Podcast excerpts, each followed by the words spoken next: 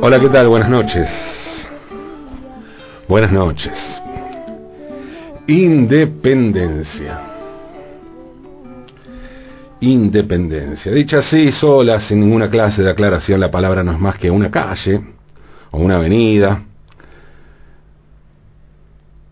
La idea de la independencia tuvo a lo largo de la historia diversas connotaciones.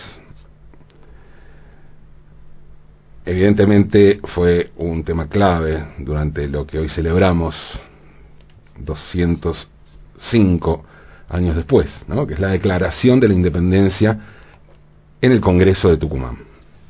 Es curioso, pero la independencia llegó antes de la idea de nación. O sea, este país surgió con la certeza de aquello que no queríamos ser mucho antes de decidir qué era lo que queríamos ser.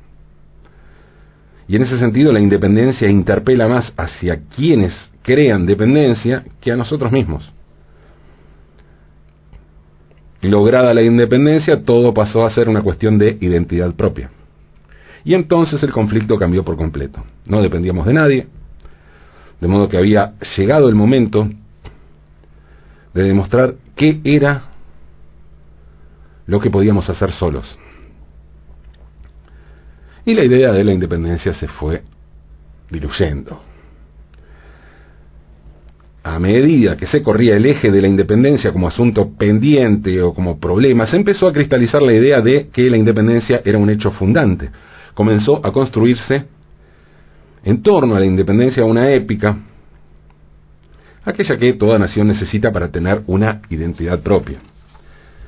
La independencia se volvió entonces institucional, pasó a formar parte de los actos oficiales, de los feriados, de la narrativa escolar, etc. Y hoy, 9 de julio, es el día en torno al cual se erige todo relato épico alrededor de la independencia. La idea de la independencia como feriado y como hito escolar tiene una locación muy específica y es allí donde transcurren todos los actos en todas las escuelas del país. Ese lugar es una casa, una casa que desde acá, desde Porteñolandia, insistimos en denominar Casa de Tucumán.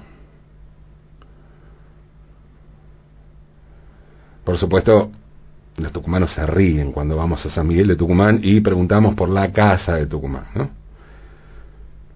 yo voy a decir algo así a mi amigo Ramiro Rearte y seguro que se me cae de risa en la cara. Y no con cualquier risa, ¿eh?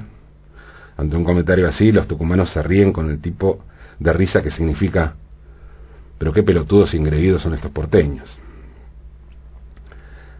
Un tipo de risa frente a la cual no nos queda otra que bajar la cabeza y resignarnos a que tienen razón. No, Casa de Tucumán no. No. Casa histórica en todo caso. Así es como se llama esa casa donde se declaró la independencia, una casa que existe y que cuando la vemos los porteños creemos que estamos entrando en un parque temático de la revista Villiquen, ¿no? Al menos los, los porteños viejochotas como yo, nuestros hijos criados con samba por ahí tienen, o seguramente tengan otra visión de los hechos. La casa histórica, eso que llamamos Casa de Tucumán, es la reconstrucción de un sitio que fue prácticamente demolido. Sí, igual que el Cabildo de Buenos Aires, los dos lugares históricos que dan lugar a los dos hitos independentistas del país, lo que construyeron, lo que construyeron los feriados nacionales más importantes, aquellos que no se pasan para el lunes, esos dos lugares son reconstrucciones. La casa histórica original fue construida durante la década de 1760 por encargo del comerciante Diego Bazán y Figueroa para ser entregada como dote al matrimonio de su hija Francisca Bazán con el español peninsular Miguel Laguna. El matrimonio tuvo mucha descendencia y durante algún tiempo vivieron allí más de 15 personas. En la época de la Revolución de Mayo la casa pertenecía a los descendientes de Francisca Bazán. No quedó registro de la fecha en que esa casa fue alquilada por el gobierno revolucionario que la ocupó como cuartel para oficinas, para oficiales y tropas, al menos en los meses que siguieron a la batalla de Tucumán. La, casa permanecía en manos del Estado, en concepto de alquiler, cuando fue asignada para las sesiones del Congreso de Tucumán, que funcionó en ella, en la casa, entre marzo de 1816 y enero del año siguiente. Para la mayor comodidad de las sesiones se derribó una de las paredes interiores que dividían dos de las tres salas ubicadas entre el primer y segundo patios. El salón así ampliado fue el escenario de la Declaración de la Independencia Argentina el 9 de julio de 1816. La casa estaba edificada sobre la calle del Rey. Luego de la independencia, el Congreso decidió cambiarle el nombre a la calle y le puso el nombre que tiene hoy, Congreso, hoy la dirección exacta de la casa histórica es Congreso 151 San Miguel de Tucumán. Tras el traslado del Congreso a Buenos Aires, la casa fue destinada a diversos usos y luego fue devuelta a sus propietarios. En 1869, con el objetivo de llamar la atención de las autoridades sobre la conservación del edificio, las dos mujeres que la habitaban aprovecharon la presencia en Tucumán del fotógrafo Ángel Paganelli para tomar algunas fotografías de la casa. Tengamos en cuenta que la fotografía no era algo muy común en esa época. Entre esas fotos tuvo especial importancia una del frente del edificio, donde se ve la casa en un estado bastante ruinoso, pero conservando en buen estado los, los detalles arquitectónicos. En 1874 la casa fue definitivamente adquirida por el Estado Nacional, que la destinó a edificios de correos, anexándole posteriormente el servicio de telégrafo. El lugar fue sede de las primeras manifestaciones de conmemoración de la Declaración de Independencia, que comenzaron durante los años 1880, la década del 80 del siglo XIX. A pesar de los festejos y las conmemoraciones, el gobierno no realizó contribuciones al mantenimiento de la casa hasta el año 1903, en el que se vio obligado a demolerla casi por completo debido a su pésimo estado de conservación. La única parte del edificio que fue salvada de la demolición fue el Salón de la Jura de la Independencia. En el año 1904, por orden del Gobierno Nacional, el salón fue cubierto por un templete o pabellón de ladrillos y allí el gobernador Ernesto Padilla presidió los festejos del primer centenario de la Declaración de Independencia. En 1941 la Casa de la Independencia fue declarada Monumento Histórico Nacional y se aprobó una ley de la provincia de Tucumán para reconstruir la casa tal como era en los tiempos del Congreso de Tucumán, basándose en las fotos de Paganelli de 1869 y en los planos levantados durante el proceso de su compra por el Estado Nacional. Durante las excavaciones previas a la reconstrucción, se encontraron los cimientos de la edificación original que facilitaron la reconstrucción del edificio. Las obras comenzaron en 1942 y fueron inauguradas el 24 de septiembre de 1943. La reconstrucción intentó ajustarse al máximo a cada detalle del edificio original.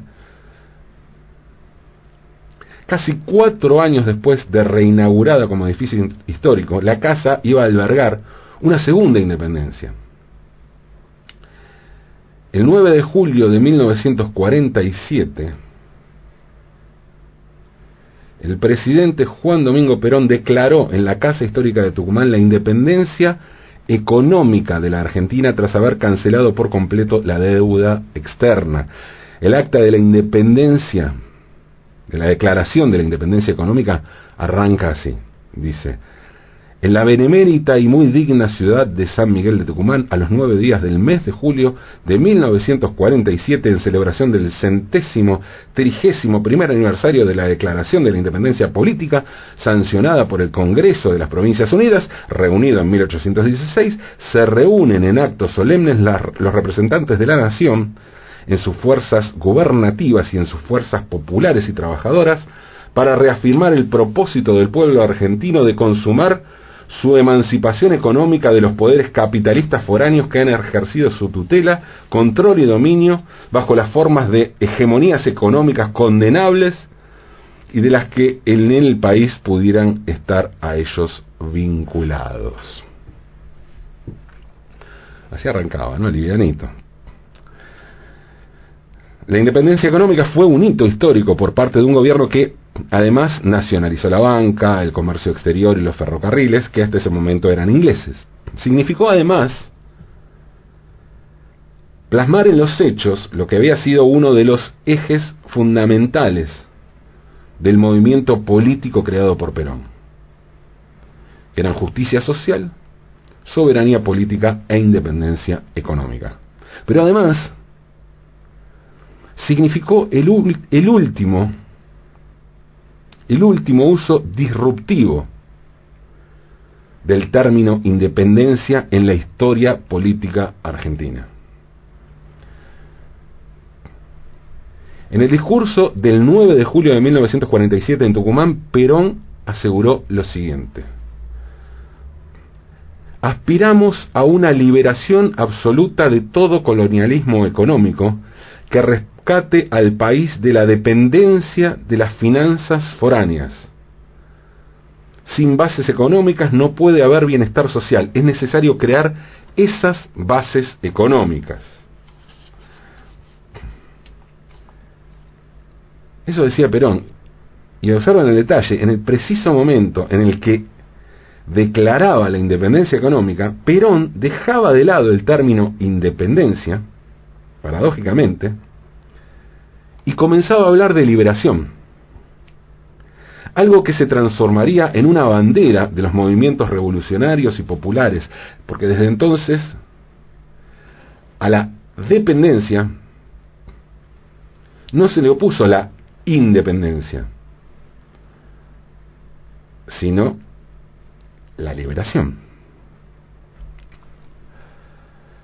La independencia cayó en desuso y luego definitivamente en desgracia y bochorno cuando el gobierno de Isabel Perón le dio vía libre a las Fuerzas Armadas para participar en luchas internas y reprimir a la población civil con la excusa de combatir a la subversión.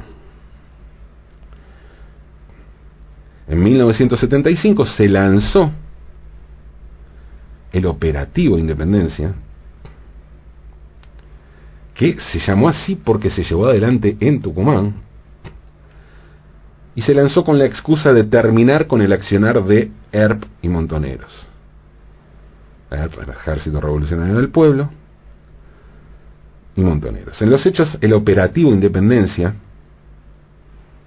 fue la antesala del plan genocida de la dictadura cívico, religioso, militar que dio el golpe de Estado el 24 de marzo de 1976. Esto en el ámbito político. Fuera del ámbito político institucional, la independencia, el término independencia, la idea de independencia tuvo muchos otros usos. En general se utiliza para definir formas de producción alejadas de las corporaciones, de los empresarios más poderosos, del mainstream económico. La palabra independiente se usa sobre todo para denominar a determinados productos culturales. Y es así que existen editores independientes, teatro independiente, cine independiente, música, músicos independientes, sellos independientes, editoriales, productoras independientes. El término marcó tanto algunas escenas que muchas veces terminó definiendo una estética, a pesar de ser un término surgido para denominar a una forma de producción. Por eso existe, por ejemplo, un rock indie. O sea, indie como justamente derivación de independiente. También existen acepciones absurdas, ¿no? Que muchas veces tienen que ver con el periodismo. Recuerdo una vez, esto habrá sido en el año 2007, por allí, tal vez un poco más acá, porque creo que era eh, Horacio, estaba Horacio González como director de la Biblioteca Nacional, organizamos desde la revista Barcelona una charla sobre periodismo justamente en la Biblioteca Nacional. Hicimos una mesa buenísima, donde estuvieron Claudia Acuña, Ernesto Tenenbaum y Eduardo Aliberti. Y Eduardo dijo esa vez lo siguiente, es un absurdo hablar de periodismo independiente, todos dependemos de alguien. Quienes hablan de independencia no se hacen cargo y quieren ocultar algo. Incluso enumeró él mismo sus dependencias y de quién tenía que tomar recaudos a la hora de decir algo. Es curioso, ¿no? Que tiempo después un, un canal de noticias de un medio absolutamente hegemónico se vanagloriara diciendo que hacía periodismo independiente. Me acuerdo cuando surgió ese eslogan, me pareció muy ridículo y me acordé mucho de lo que había dicho Eduardo Liberti. Pero mm, tampoco da para culpar a un término y a una actitud saludables, ¿no? Por las atrocidades que se cometen en su nombre. Hoy celebramos dos aniversarios. Dos aniversarios. Los 205 años de la declaración de la independencia política y los 74 años de la declaración de la independencia económica. Se trata, sin dudas, de un buen momento para honrar la independencia. La independencia, sí, sí, sí, la independencia, así en general. Una independencia que incluya, incluya a todas aquellas independencias que a lo largo de nuestras vidas supimos conseguir. Esas grandes gestas colectivas y también, y también, esos pequeños triunfos personales, cotidianos, domésticos. Viva la independencia. Celebremos eso. Independientemente de todo. Aunque es de noche.